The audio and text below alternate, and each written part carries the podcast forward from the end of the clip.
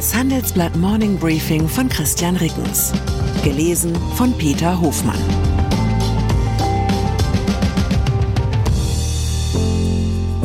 Guten Morgen allerseits. Heute ist Mittwoch, der 20. September. Und das sind unsere Themen.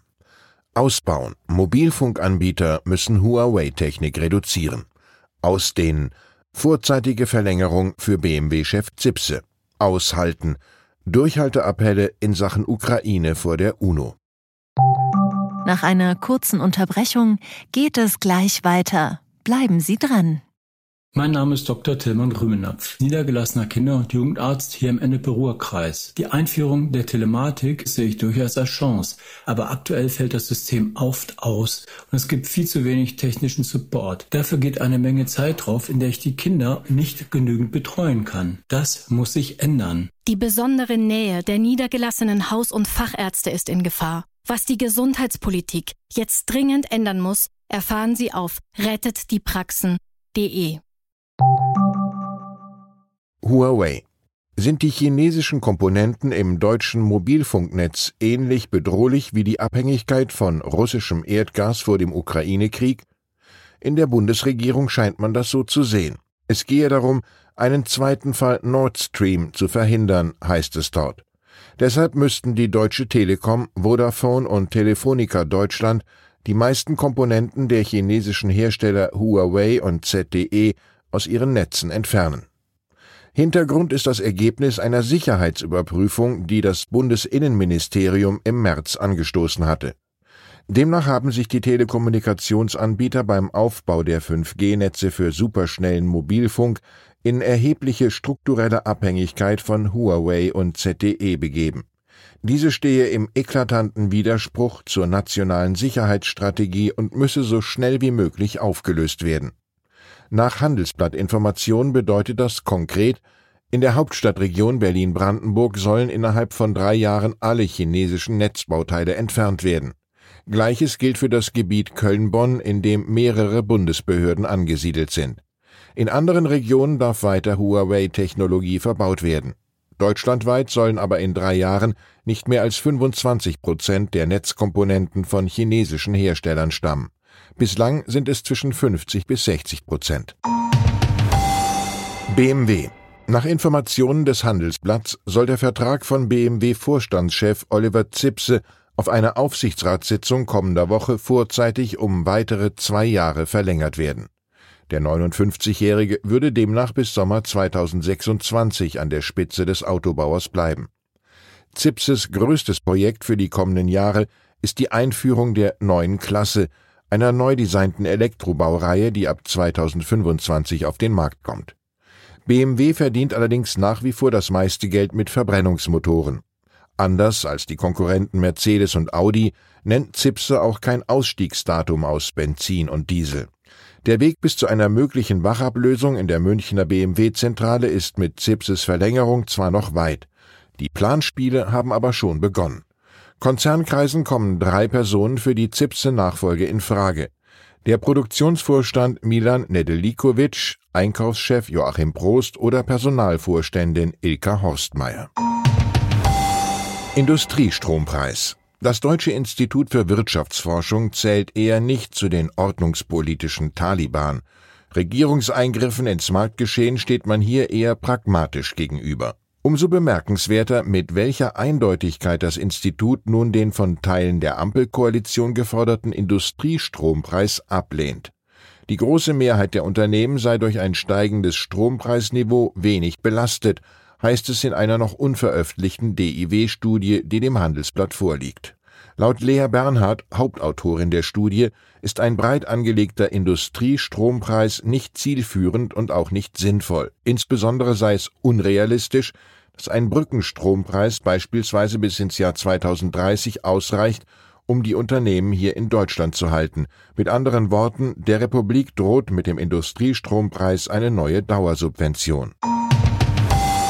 Ukraine der ukrainische Präsident Volodymyr Zelensky hat Russlands Krieg gegen sein Land vor der UN-Vollversammlung als Angriff auf die gesamte Welt dargestellt.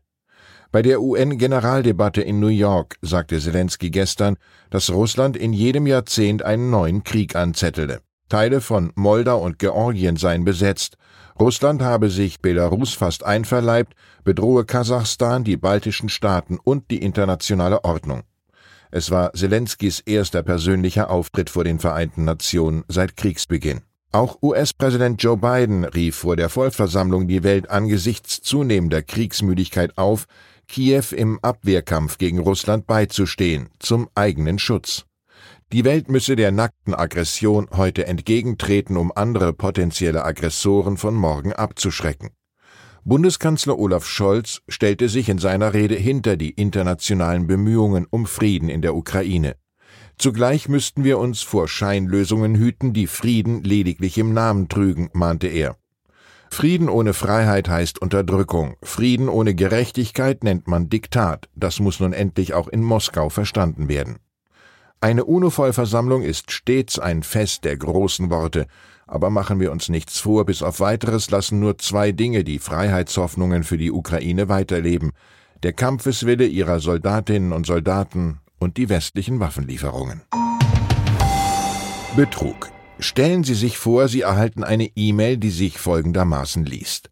Hallo, mein Name ist Amabe Sad Ekba aus Katar. Ich habe umgerechnet 1,7 Milliarden Euro von Verwandten in der Türkei geerbt.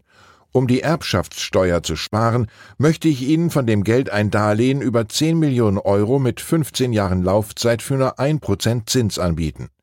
Allerdings müssten Sie mir vorab eine Gebühr von 720.000 Euro überweisen.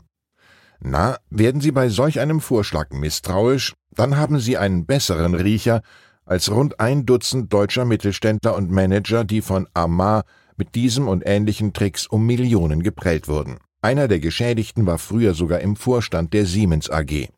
Mit gefälschten Dokumenten und möglicherweise auch Komplizen bei einer türkischen Bank schaffte es der mutmaßliche Täter, jeden Zweifel an seiner Seriosität zu zerstreuen. Heute beginnt in Istanbul der Prozess gegen ihn. Unser Türkei-Korrespondent Osan Demircan hat eine Räuberpistole recherchiert, die Felix Krull wie einen fantasielosen Kleinkrämer aussehen lässt.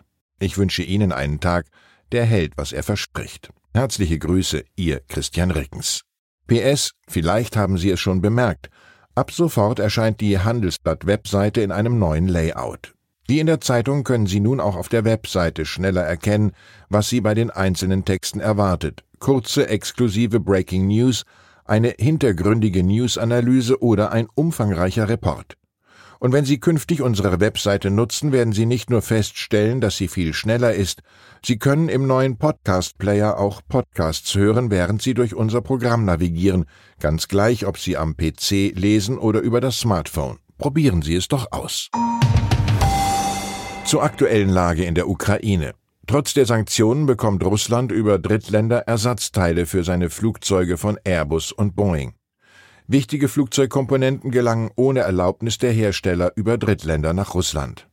Die ukrainische Armee rückt auf den Verkehrsknotenpunkt Tokmak vor. An der Südflanke von Bachmut hat Kiew den Russen einen empfindlichen Schlag versetzt. Die Suche nach dem Durchbruch soll laut Zelensky auch bei schlechtem Wetter weitergehen.